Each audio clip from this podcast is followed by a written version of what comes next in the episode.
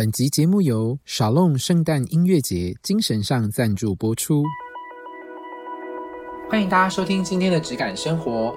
今天我们要来聊的职业呢，这个质感，我觉得应该是我们的听众朋友都会觉得熟悉，但应该也有点陌生的，这是保险业。我们要来聊是保险业，我们要欢迎我们今天的嘉宾赖。嗨，大家好。那赖可以先用三个词形容一下自己。哦，大家听到保险业，现在不要转台哦。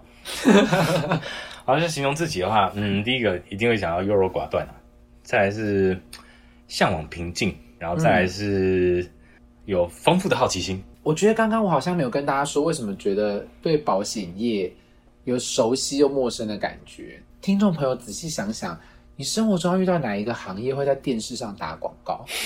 赖，你说对不对？打广告卖工作，真的是一个非常的特别的工工作的产业。哈，那我们再回头来，刚刚你说到第一个是优柔寡断嘛？对，你是你是选择困难型，超级吃饭哦，绝对，所以决定都一直吃同样的，听起来有点无聊。哈，第二个是向往呃怎么样很平淡的生活吗？希望平淡，但是内心又隐含着期待它充实。哦，矛盾的人生，非常矛盾。好，刚第三个是好奇心，对不对？嗯，你是对你是对哪一种事情很有好奇心？虽然我很想回答你的冷知识，但是我对各行各业都都很都很好奇心。一个人如果对各行各业都很好奇，就是对冷知识好奇。像是哎，对对对。好，那可以来跟我们介绍一下你的学习背景。学习背景，你的科系嘛？嗯，对。毕业的科系的话，呃，政治和经济。太特别了，为什么会念政治经济？听起来都很 boring 啊！不好意思这么说，因为听众可能很多人是念这类的，就无聊到就是因为他是分数到了，那我就我就选了。OK，一开始是上那个啊，分数是到政治啊，嗯，那可是后来我觉得政治这样读下去好像有两个原因，好像不太行啊。嗯，第一个是因为我爸妈直接呛明了，就当我录取的那一天，他直接跟我讲说，呃，你以后不要想要从政了，我们家没有钱给你选选举。然后第二个是 说你以后不要饿死就好。后来想，哎，不对了，这样好像会饿死哦。从政会饿死？不从政，政治系不从政会饿死。哦，好。然后我不知道自己会会什么，对啊，所以就也念对什么都很有好奇心，但是什么都不会，所以也去念经济。对，后来觉得，哎，经济是我的一个浮木，就像 杰克和罗斯看到的漂浮的木头一样。好，我知道你还有出国，就是到国外再去念别的类别，对不对？商管和市场行销。对啊，那我觉得对我比较大影响是因为，呃，自从修了这两个领域的课之后，我觉得我对各行各业的兴趣才真正被开启啊，所以才呼应到就是怎么样形容我自己。但是我觉得大家听众应该听到现在一头雾水，就是一个念了政治经济、商管、市场行销的人，然后做保险业是什么意思？你都不务正业吗？不是不是不是啊！对不起，我问题不礼貌。哎，怎么会去做保险业呢？哦，对呀，你们应该 say 好的。哦，没有，这是有很长的故事啊。嗯，对，那我我就长话短说。那呃，一开始的话，其实是因为我在准备 MBA 的考试的时候，那我从小到大一个很好很好的挚友，最好的朋友啦。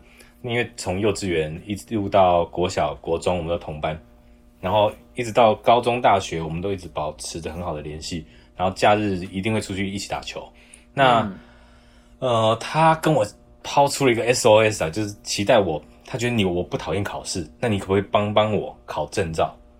因为我只要考上证照，他就可以，我就可以登录在他的下面，就是那个职工作的那个职级下面，那他才可以有办法晋升到上，就再上一上一个阶层这样。那我想说，好吧。既然就是他有有求于我，然后也需要被帮忙，那我想啊，好吧，那我就思考一下。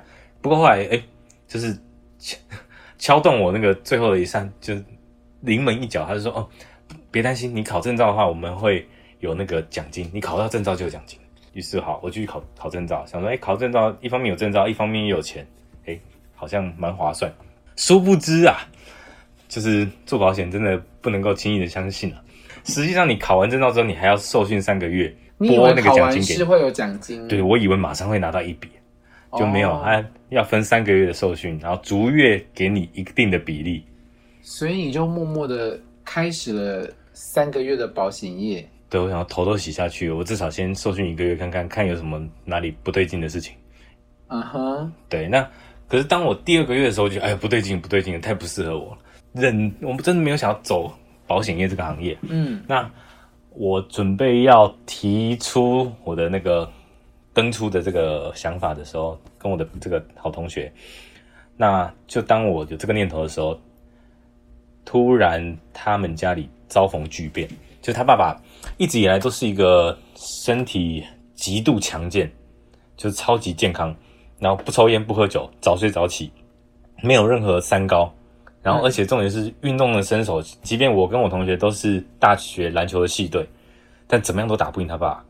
他爸极厉害，但是突然有一天，他爸爸就是打完球回家，就就是洗完澡之后，发现胸闷闷的，然后想要先去先去房间先休息。我同学的妹妹，她有一个习惯，就是每天晚上要一定会跟爸爸说一声晚安才去睡觉，然后要去叫他爸爸的时候。然后发现他爸爸一只脚已经跨出床外面，然后身体已经冷掉了，然后赶快赶快紧急送医。然后送医的时候，然后我也接到电话，一起赶到那急诊室。然后医生他做完所有的抢救，说让所有的家人跟朋友，你们赶快到床边去叫醒他，看可不可以把他摇醒或叫醒，看会不会有什么奇迹发生。然后后来我们全部大半夜的在那边就是死命的嘶喊，就他爸爸还是没有回来。你这个故事。太有情境了哦，因为我刚刚听的时候头皮都发麻了。对，就突然之间呢，然后而且最可最不能接受的一定是那个我同学的妈妈，因为我而且先生就是像你刚刚说的都那么身强体健啊，而且家里面经济支柱，然后突然倒下来，他妈妈，所以他妈妈只要一个人在家的时候，从那时候开始就会有轻生的念头，然后。我同学就被迫一定要二十四小时，几乎二十四小时啊，要待在他妈妈旁边。所以你走不掉。所以我觉得他们家已经这么惨了，我这时候还落井下石，然后跟他讲说：“呃，虽然你这么惨了，但我还是要离你而去哦，我有更美好的人生要过，就是拜拜喽。”我觉得这这太没有太没有道义了。你这个就是头洗下去，就没法是去接电话，头还很湿，就不能够抬起来。没有，是他们家手。已经烧起来，我就想，好，我头上都是泡沫，我还是要帮他救火吧。对我那时候心里就很单纯啊，想说啊，我听说做保险，只要下面的人就是有业绩，上面人就有钱赚。我那时候很很哦，你想说用这个方式也可以帮到他一些？对，因为我知道他一直以来就是保险的那个表现都不是很好啊。你你好，在我们节目上推，反正主管的坑吗？有匿名嘛，大家不知道是谁。好，对，然后我知道他也是穷到要被抓走了。对我觉得。我我有这个责任要帮他撑起来，所以那时候想，好，那我只要多卖一点保险，那他家里面的经济就不会中断，就不会就少掉他一个烦恼，然后一个担忧，而且在他最需要被帮助的时候，就是雪中送炭。但是其实对我来讲有很大很大的困难。嗯哼，那最大的困难的话，一定来自于我家里啊。对你连从政他们都，你连可能会从政他们都不能接受。他们估计也没办法接受你当保险业我们是绝对啊，就是因为我们家是绝对的封建体制，就是只能当老师或公务员。对对对对对对对，只要只能除除了铁饭碗，其他的碗不能拿，只要会打破都不能拿。好，所以更不用说做保险还要卖面子，他们怕就是两老的面子挂不住。对啊，然后所以他们说，好，你如果要做保险业，有两个条件，第一个条件是你一样要配合家里面的生活作息。该什么时候吃晚餐，你就一定要到。然后该什么时候就是，呃，就寝休息，不要搞坏身体，就要照那个时间。哦，因为保险业务可能常常会是在大家下班放学，就是晚上的时间才出去跑业务。对对对。然后可能又要跑到大半夜，那会影响家里，所以不行，作息要正常。然后第二个限制就是不能够找亲戚朋友。然后亲戚朋友如果问起我在做什么的话，他们一律都会回答我在准备高普考。哦。那你如果做一两年到十年，哦，到现在十年还在十年寒窗哎，还没考到高不考的，真不会考。他们没有默默发现你已经，没有没有，一旦日子久了之后，他们也不好意思问。哦，就是这家小孩真不会考试啊，真真不好意思问。而且你都结婚生子了，对对对。好，所以你的意思就是说，你继续做下去，可是有蛮多挑战的。对，那。所以我那时候想说，糟糕，想破头哎，想说不知道该怎么样做保险，因为不能够找亲戚朋友。哎呀，糟糕！一般做保险一开始一定都会找亲戚朋友。嗯，那我觉得很感恩，我那时候想到了一个蓝海策略。OK，蓝海策略就是我想，好，我相信有一个族群应该很少保险业务员愿意去耕耘跟碰触。对，是就是便利商店的大夜班。对，因为有两个原因，也一样有两个原因。一个一个的话，就是因为通常会做大夜班的，不会是那种经济实力超超群的那种 VIP，然后一定要鬼滚，然后硬要去半夜打工嘛，应该不会吧？对，富二代然后硬要鬼滚，应该不太会。不可能。对，一定就对，不会。然后第二个话，是因为我觉得他们日夜颠倒，应该很容易用到保险。OK。对，我觉得悬壶济世，我觉得我应该要帮助他们。哦，还有一个是。呃，哎，不对啊！可是你爸妈不是不让你晚上出去？对啊，作息要正常，所以我每天晚上十点半到十一点一定要上床躺平哦，像当兵一样。然后，所以我那时候每一天晚上我都调闹钟调半夜两点，然后十点半就寝嘛，然后半夜两点调闹钟，而且只能震动哦，就不能有铃声，因为我爸妈很浅眠。然后你每天大半夜出门上班？对对对对，然后闹钟一响。就是我马上跳起来，然后换上衬衫、西装，打上领带，拿起公事包，蹑手蹑脚的把那个房门叮关起来。我已经可以关到几乎无声了，然后再潜出我们家的大门这样。然后，而且重点是，我要在每天早上五点的时候再回到刚刚那个房间躺平，像是什么事情都没发生一样。OK，你你这故事蛮特别的，蛮特别。最特别的是因为我。我我我对便利商店大一般也不是很很熟悉这块领域跟这个产业，嗯，然后我最记得是，因为我之前没跟你讲过，就是第一次，我我最记得是那个我们家最靠近我们家的全家全家便利商店，嗯，我那时候紧张到我都听得到我自己心跳声，大半夜我拿着公司包，穿着西装，全副武装，然后我最记得是我我把那个自动门叮咚用开的时候，然后进去深吸了一口气。我拿了一罐麦香绿茶，就结账就出来了，因为我真的不敢讲什么，想想啊，糟糕，我不知道要讲什么哎，突然语塞，然后脑筋一片空白，而且我那时候是保险菜鸟，嗯，很弱，然后后来想不行，我每我五点就要回到家躺平，我不能再浪费时间，时间滴答滴答滴答在走这样，而且我还浪费了十块钱，我明明就已经快被抓走了，我还 还花了十块钱，我一定要讲到保险，所以那时候就是一一晃开，后来每一间便利商店我都鼓起勇气。后来我发现，怎么样做比较容易呢？加快你说话的速度，让他来不及反应。然后，所以我们每一间都晃开，我说：“你好，那个因为保险业务比较主动的关系，所以我们还没有跟你打声招呼，我就破门而入，还不知道大哥你贵姓。”他其实他也不用回答，因为他上面都有牌子，他只差来不及遮住。那他来不及回答的时候，我就：“哎，那个洪大哥你好，那个呃，做保险其实我们比较主动嘛。那但你听听。”你如果不喜欢的话，我拍拍屁股就走，再也不会来烦你。那，其实保险的很简单，就分成四块。左上角呢就是寿险，你只给保险公司看的话，你就一大笔钱给。他们会理你吗？有几个原因，他们不会不理我。第一个是因为他们一定得要在柜台，然后再来是因为我也是客人啊，那他不能不理我。然后再来是我也没有真的对他们不礼貌。哎，刚听讲有点不礼貌，但是时间快到，速度快到，他们来不及反应。OK，对，然后。啊，反正重点是，我就很快讲完是左上角是寿险，右上角是医疗险，左下角是巴拉巴拉巴拉，右下角啊，然后我就说那个大哥就是呃，我方方面我送一个那个保险建议给你看，然后我明天拿过来给你看，你不喜欢的拿去店边当没关系，我再也不来烦你。好像那大哥不好意思耽误你工作，那我先不打扰你，我怕你被老板骂，那不好意思打扰，然后拜拜拜拜拜拜，然后叮咚叮咚我就出去了。然后还想啊，糟糕，我什么问题都没有问到他，我连他出生年月日，然后是什么都不知道。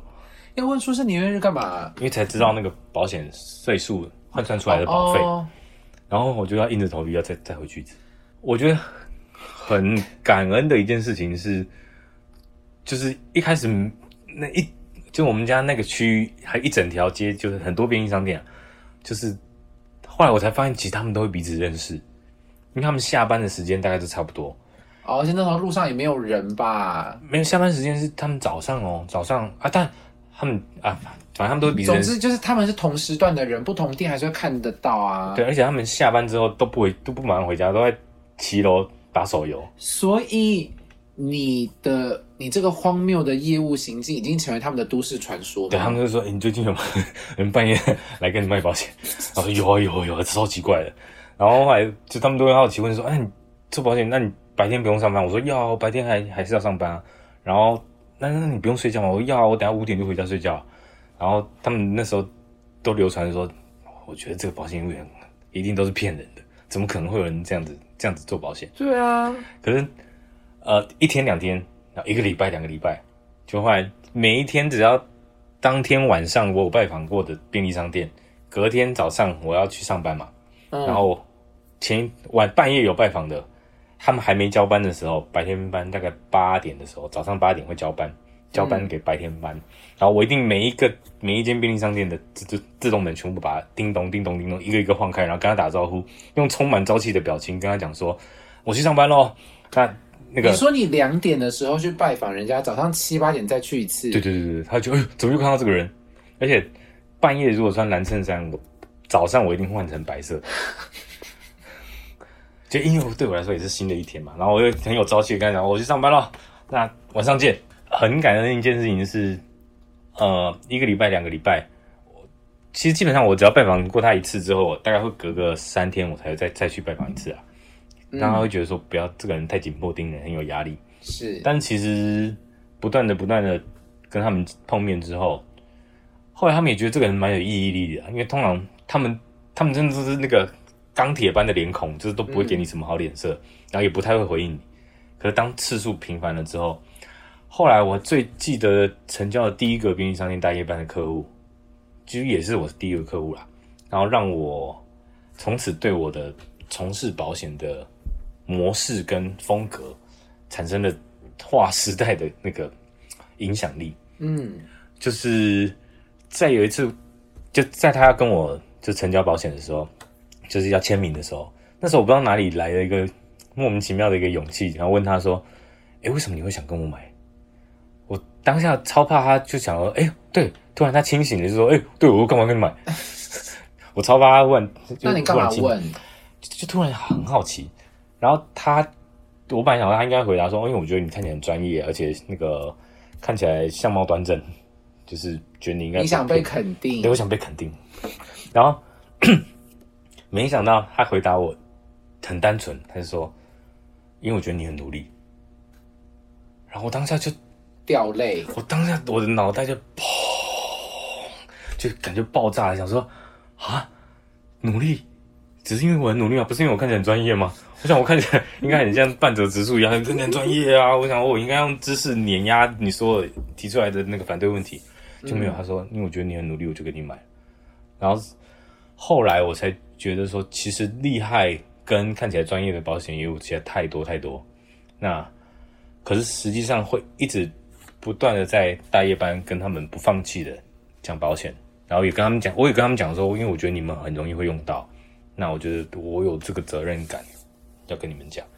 其实他们从一开始觉得很被触眉头，可是后来都慢慢能够就是说，你你的行径真的很触眉头，然后他们反正他们就慢慢就觉得说，好了，他。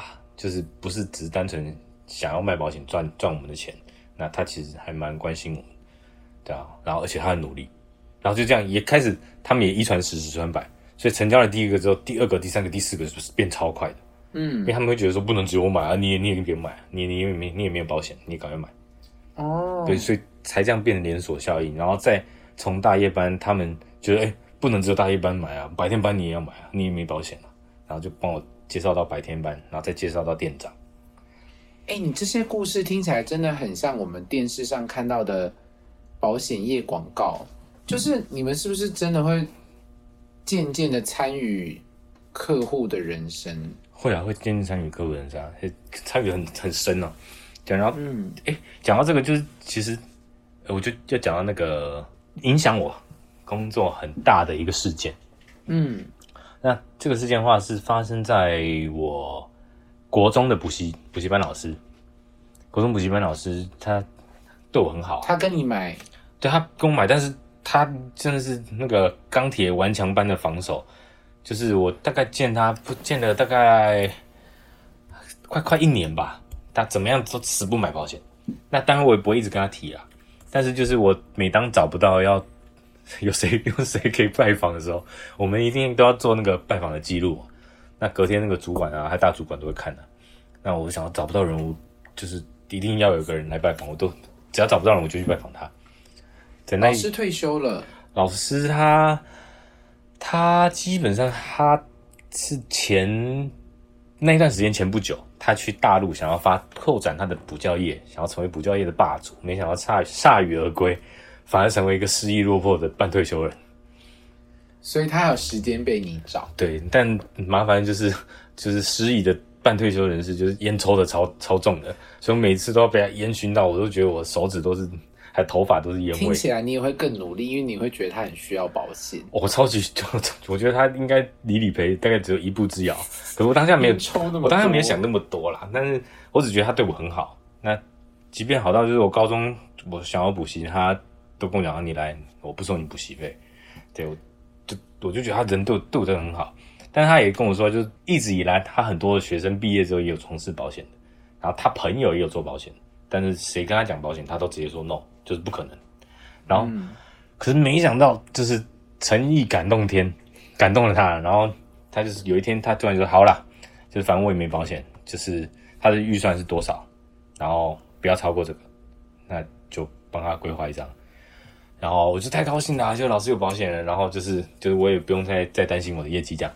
嗯，就当那时候啊，然后最令我印象深刻的是，有大概过了半年吧，半年差不多，然后我们公司的同仁拉出去摩斯汉堡，就是开会。有一天下午开会，然后我就接到一个电话，是老师打来，老师打来，可是是师母的声音，我从来没没没见过师母，然后他就跟我说，这是老师，就是突然心肌梗塞，然后送去医院，然后。他当下是要问说，他知道老师跟我买保险，那现在呃医院有一个很紧急的那个设备要装安装，可是要看看保险够不够支付，因为那个费用太高，然后如果保险费用不够 cover 的话，他们就不装。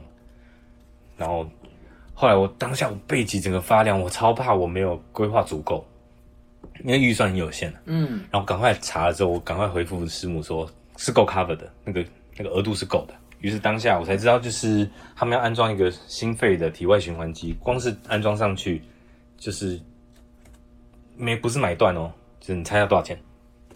嗯，三三十万哦，光装上去没有买断就要七八十万，对啊。所以好险有那一个支付可以，对啊，因为老师是从大陆铩羽而归的失意半退休人嘛，然后再加上他太太又是就是外籍配偶。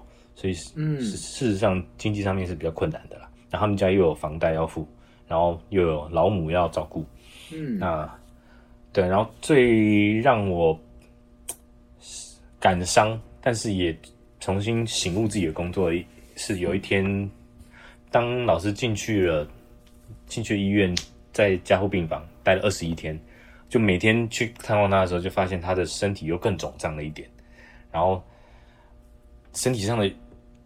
淤青还是皮肤变黄到很像是淤青的那个症状越来越严重，然后人越来越浮肿。即便体外循环机已经用到最极限，然后可以加的药都加到最大量的时候，然后医生有一天傍晚就告诉我们说，他们能做都做了，那今天应该是最后一天了。那让我们轮流进去加护病房去跟老师讲一点话。然后我最记得的是我进去，我真的是哭喊着。跟老师说，老师，你不是要等我成为经理之后请你吃饭吗？每次我要买饮料要请你，你都说不要等我，要等我成为经理的时候再请你。那你怎么没有等我？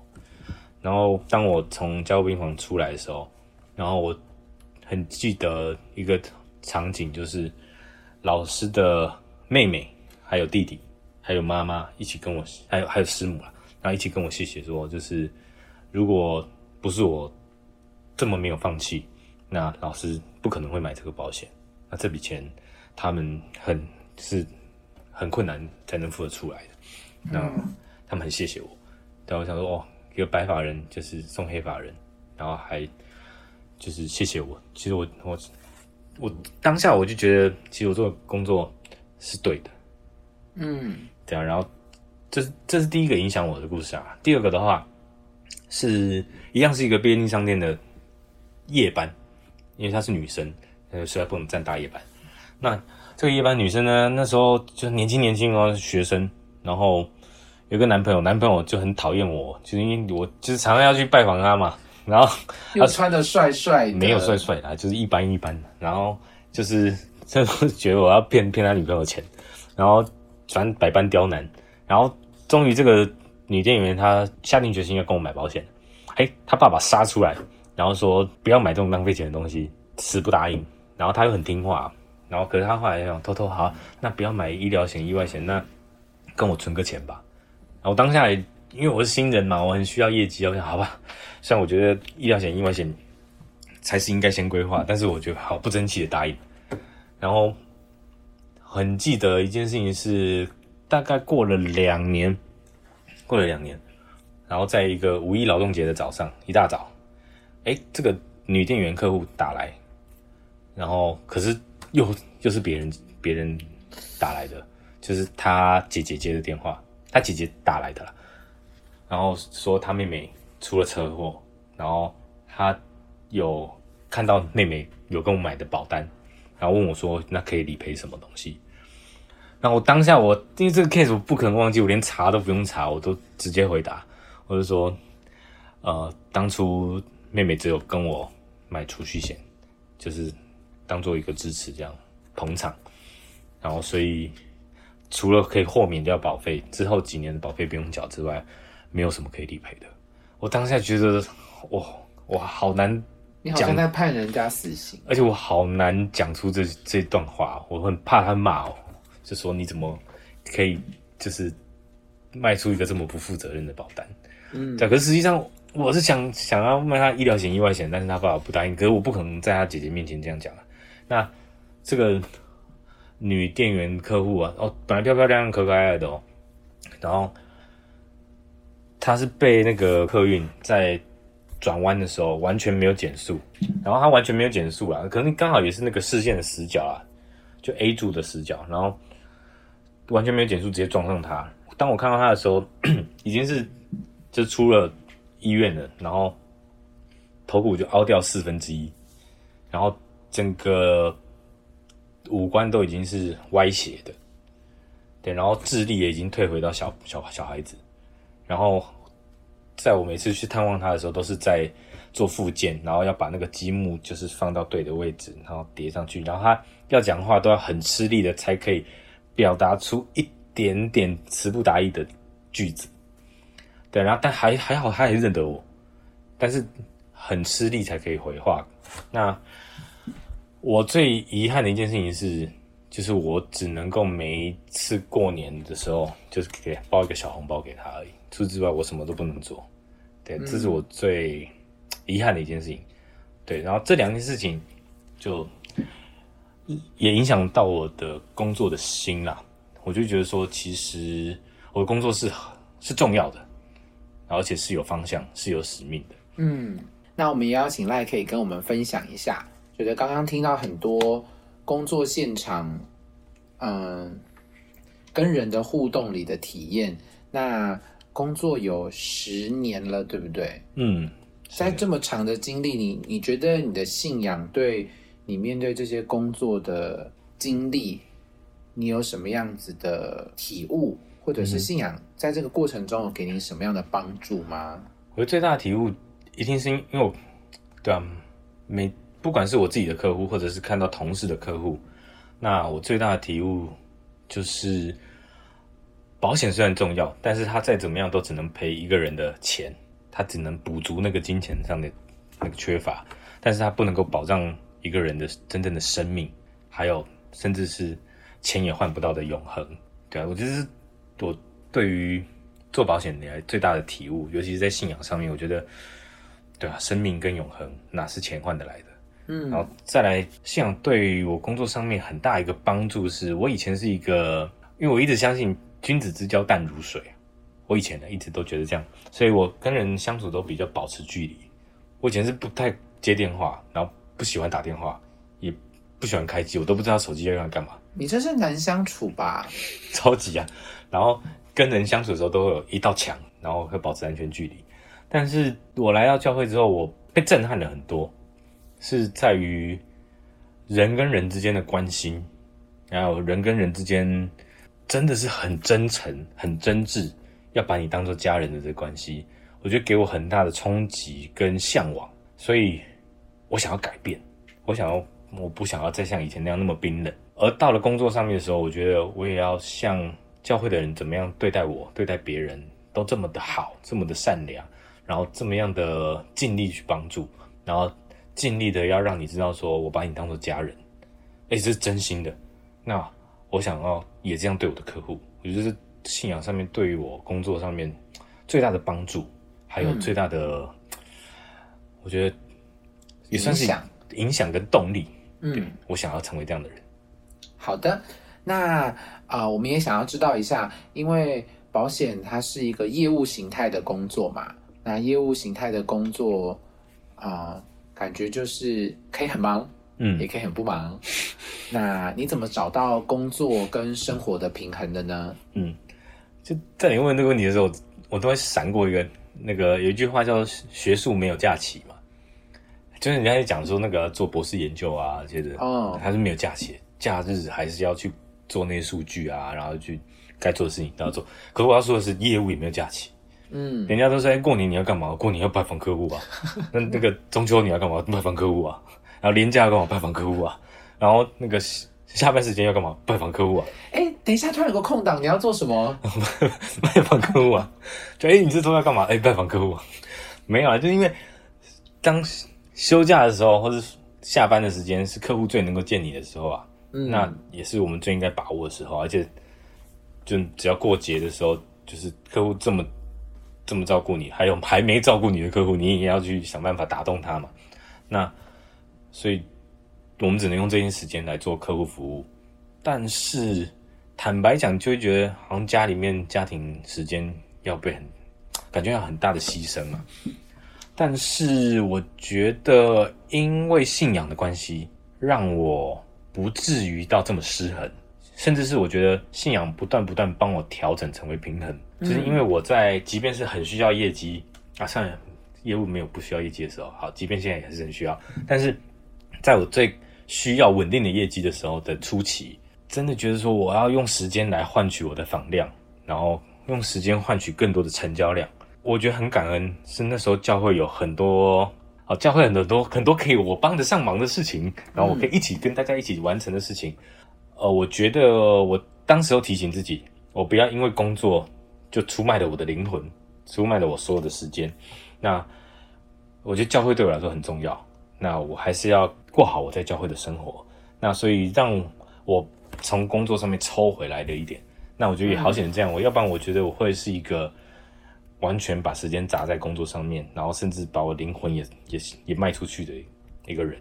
你觉得会迷失自己是不是？因为我们看都看过太多这样子的保险业务，就是在访量和客户关系上面，就是不断的日夜追逐，就希望有更好的收入，有更好的名声。那其实上是很容易迷失掉自己。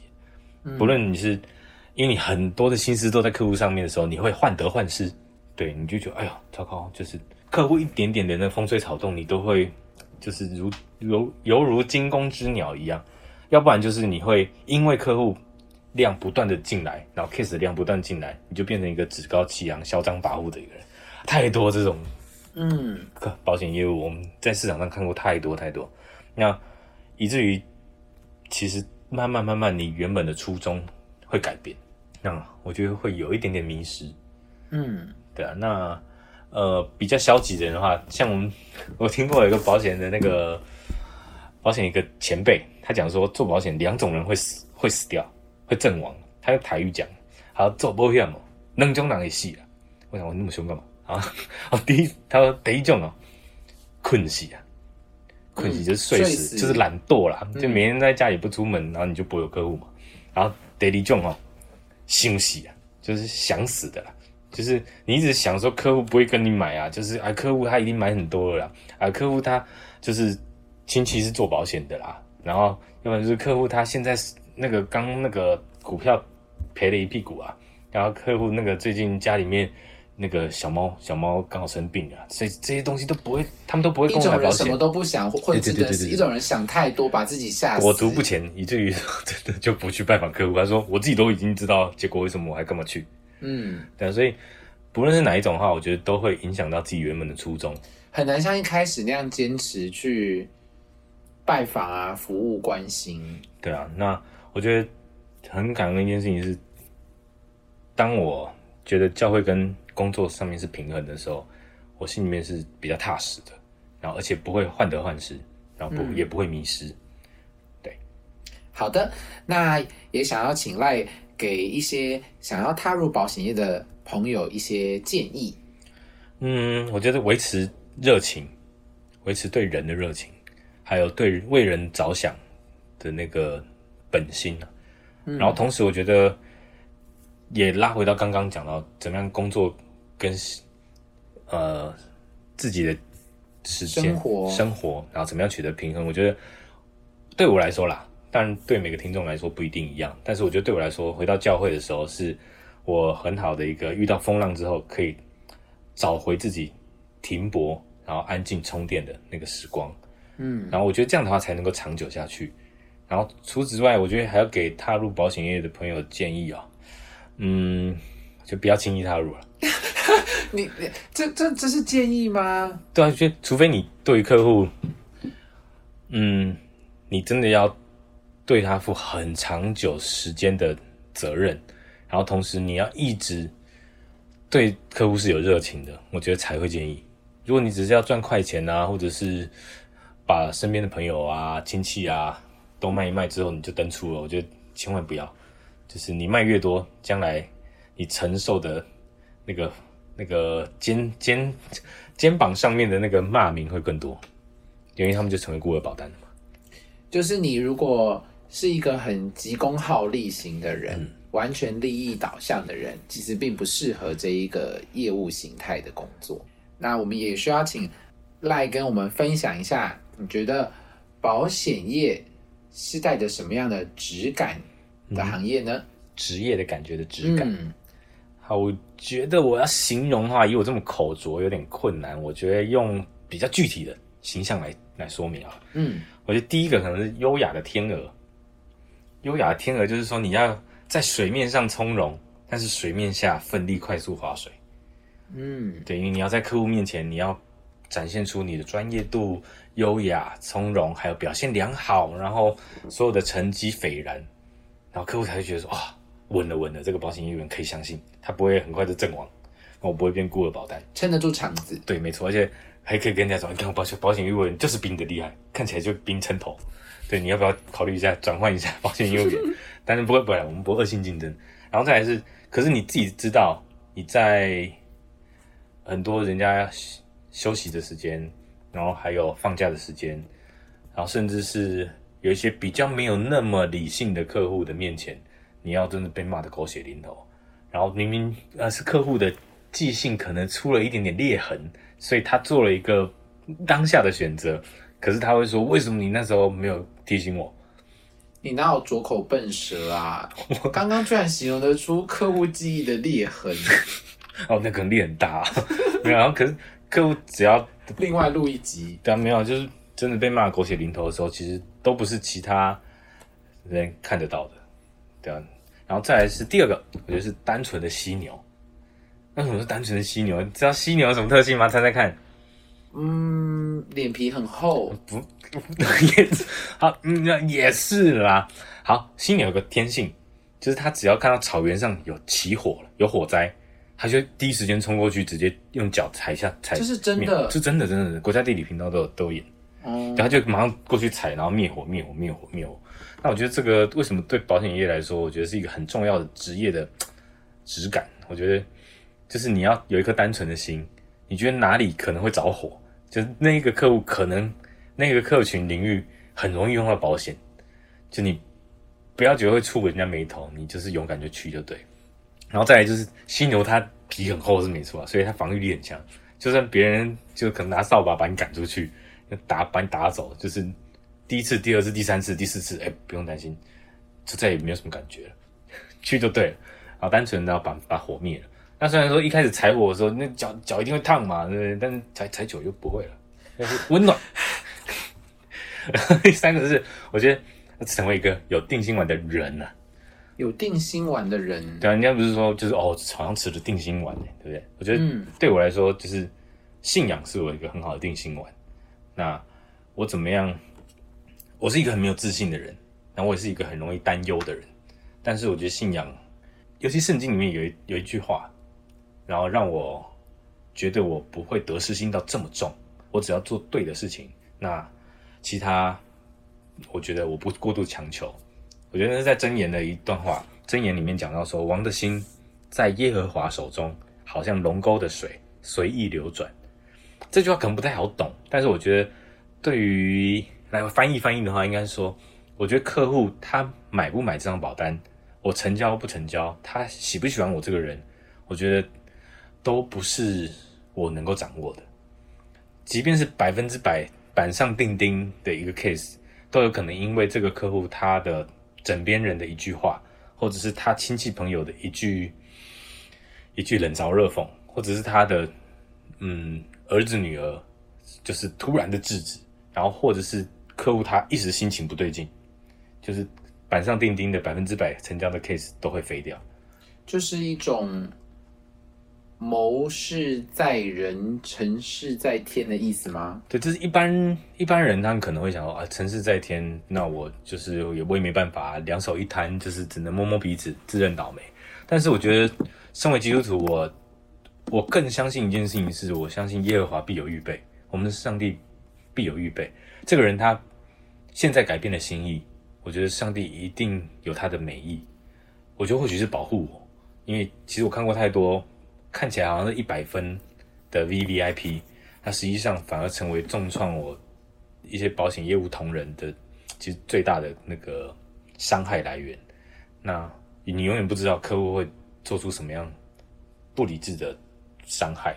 那我觉得有些客户没有成交反而是好的，有些客户你突然成交了，哎，相信上帝他必有他的美意。那呃，圣经里面还有另外一句话，我觉得。也是我第二颗定心丸，就是人心筹算自己的道路，为耶和华指引他的脚步。我觉得我再怎么样去，呃，锁定我我希望的客户的族群，或者我希望我这个月可以成交几件保险的单，然后还有我接下来这一个这一年。像很多保险同仁、业务同仁，他们都会想：哦，我我明年我要去学那个打高尔夫球，因为那个客群感觉那个 level 更高。就我，我觉得我就不这么计划，就是我觉得我去筹算哪一个族群会是含金量最高的客户群，或者是哪一个客户是我更应该要去亲近啊，或者是建立关系的。我觉得那个不是我真正要做的事情。我觉得我应该要像单纯的犀牛一样，哪里有着火，我就应该要去。然后，上帝会引导我，他会给我他的声音，让我知道哪里是对的方向。我觉得这是我在这一份工作上面从事保险业里面，我觉得我最珍惜的一个质感。好的，我们要谢谢赖今天的分享。刚刚赖提到的。呃，圣经的经文都在箴言，如果有兴趣的听众朋友，也可以啊找来读读看。非常推荐大家可以看看圣经箴言当中有许多智慧的话没错，如果您喜欢我们今天这集的内容，也请您可以帮我们分享给你觉得可能会喜欢的朋友，或是您也可以到质感生活的 Instagram、Apple Podcast 上留言给我们。谢谢您今天的收听，我们下次见，拜拜。今天这集节目播出时，已经是一年的尾声，最温暖的圣诞节。我们要向您推荐本集精神赞助商——少弄圣诞音乐节。整个十二月，连续三个周末，四种主题的表演，共计三十五场。您可点选下方的网址，或网络上搜寻“圣诞音乐节”，了解更多的详情。有兴趣的朋友，请务必注意，活动需线上报名，采实名制，全场定时清销，让我们都能一起度过安全、喜乐、平安的圣诞。在此，我们也要预祝您圣诞快乐，Merry Christmas！